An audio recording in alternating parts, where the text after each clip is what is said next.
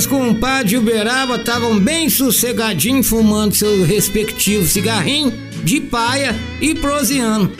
Conversa vai, conversa vem. Eis que a certa altura um deles pergunta pro outro: Ó, compadre, o que que você acha desse negócio de nudez? No que o outro respondeu: Acho bom, sou. O outro ficou assim pensativo, meditativo. Aí perguntou de novo: Você acha bom? Mas por causa de quê, compadre? E o outro: Uai, é melhor nudez do que no nosso, não é mesmo?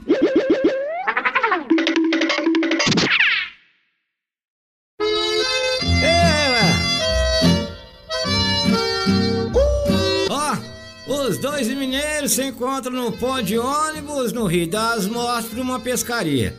Então, compadre, tá animado? Pergunta primeiro. Eu tô, homem. Ô, compadre, pra modo de que tá levando esses dois embornar? É que tô levando uma pingazinha, compadre. Pinga, compadre? Nós não tínhamos acertado que não iam beber mais? Compadre, é que pode aparecer uma cobra e picar a gente. Aí nós desinfeta com a pinga e toma uns gole que é pra modo de não sentir a dor. É. E na outra sacola, o que que tá levando? É a cobra, compadre. Pode não ter lá, né?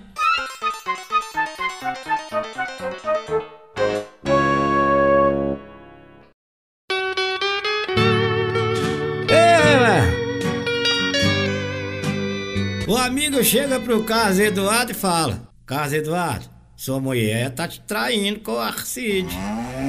Imagina, ela não trai eu não. Você tá enganado, só. Caso Eduardo, toda vez que você sai para trabalhar no Tijuco, o Arcide vai para sua casa e pega ferro nela. Duvido.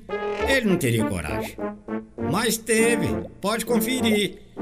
Indignado com o que o amigo diz, Carlos Eduardo finge que sai de casa, se esconde dentro do guarda-roupa e fica olhando pela fresta da porta.